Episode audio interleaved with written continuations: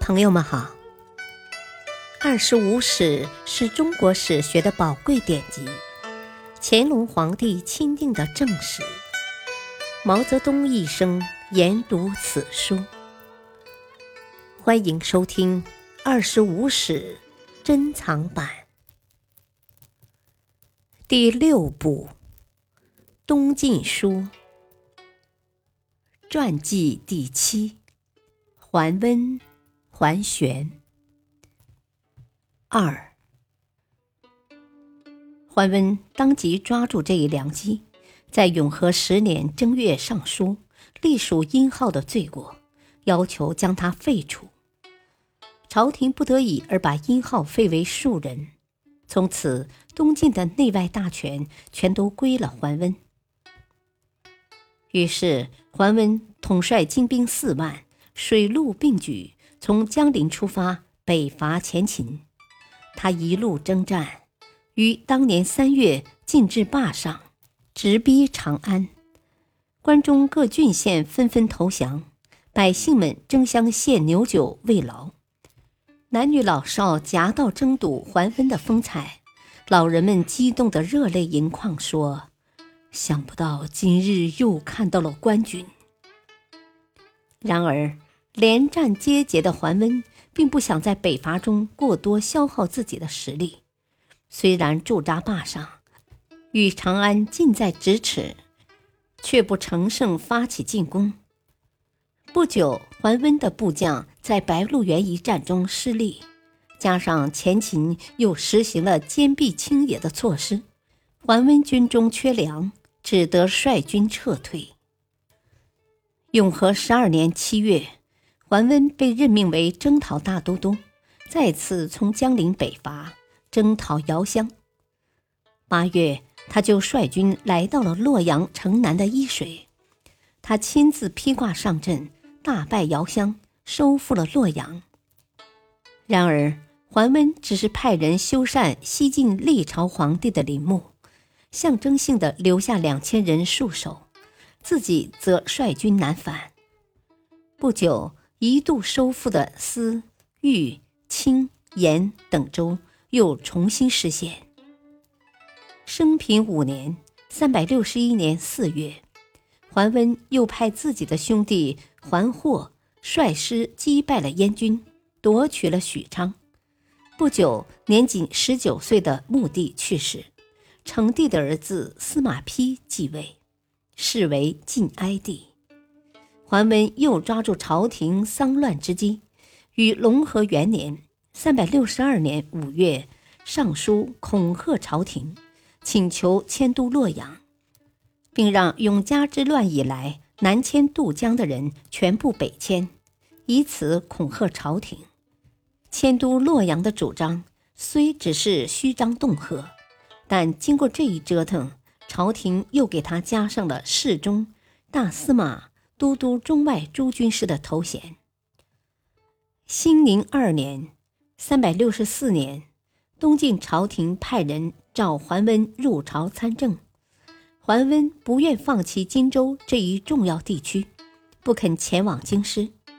可是朝廷尽管一再下诏，但当桓温真的动身进京时，却又害怕了，赶忙派人予以阻止。桓温乘势在赭旗筑城住了下来。第二年正月，桓温又从赭旗一镇姑熟，离建康更近了一步。与此同时，他又让自己的弟弟桓霍、桓冲分别在荆州和江州执掌军权。不久，哀帝病死，琅琊王司马懿继位，是为晋废帝。海西宫。太和三年（三百六十八年），朝廷又加桓温以特殊的礼遇位居皇室诸侯王之上，专断朝政。总督内外的桓温野心更加膨胀，大言不惭地对部属们说：“大丈夫纵然不能流芳百世，也要遗臭万年。”太和四年，桓温再次率军北伐。征讨前燕。这年四月，桓温率步骑九万从姑熟出发，一路上连战皆捷，七月就到了方头。和上次北伐前秦时滞留坝上一样，又在方头停了下来。师老卒惰，又被燕军断了粮道，战斗中接连失利，只得丢弃辎重铠杖，从陆路退兵。途中又遭到前燕和前秦军队的合力追击，伤亡惨重。桓温本想借北伐来提高声望，赚取东晋，方头惨败，威望受到了严重挫折。他已年届花甲，心中十分焦虑。心腹亲信施超为他谋划说：“明公承担着天下重任。”如今已六十岁了，北伐失利，如果不建立非凡的功勋，恐怕不足以震慑人心呐。怂恿桓温做出伊尹、霍光那样的举动，树立威权，振服四海。桓温便与西超商定，散布皇上患有危疾，三个皇子均是鄙人与后宫所生的流言。鼓动皇太后废除了司马懿，另立会稽王司马昱为帝，是为简文帝。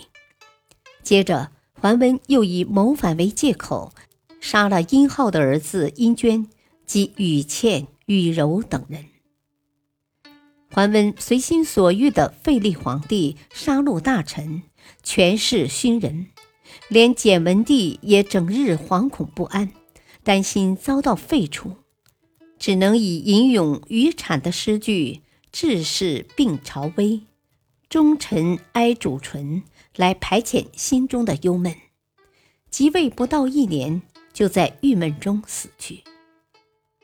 简文帝病危时，桓温满心期待着他临终时会把帝位禅让给自己，至少也可以位居摄政，像周公、霍光那样。可是。在尚书仆射王彪之等大臣的坚持下，太子司马曜即位当了皇帝，是为孝武帝。桓温非常怨愤，拒绝入朝辅政。虽然与宁康元年（三百七十三年二月）来到建康，但只停留了十四天，就借口有病而返回了姑熟。桓温病重时。仍幻想着让朝廷给自己加酒席。谢安、王坦之等人知道他不久于人世，故意拖延。桓温终于未能实现愿望，于宁康元年七月病死于姑熟。感谢收听，下期播讲三，敬请收听，再会。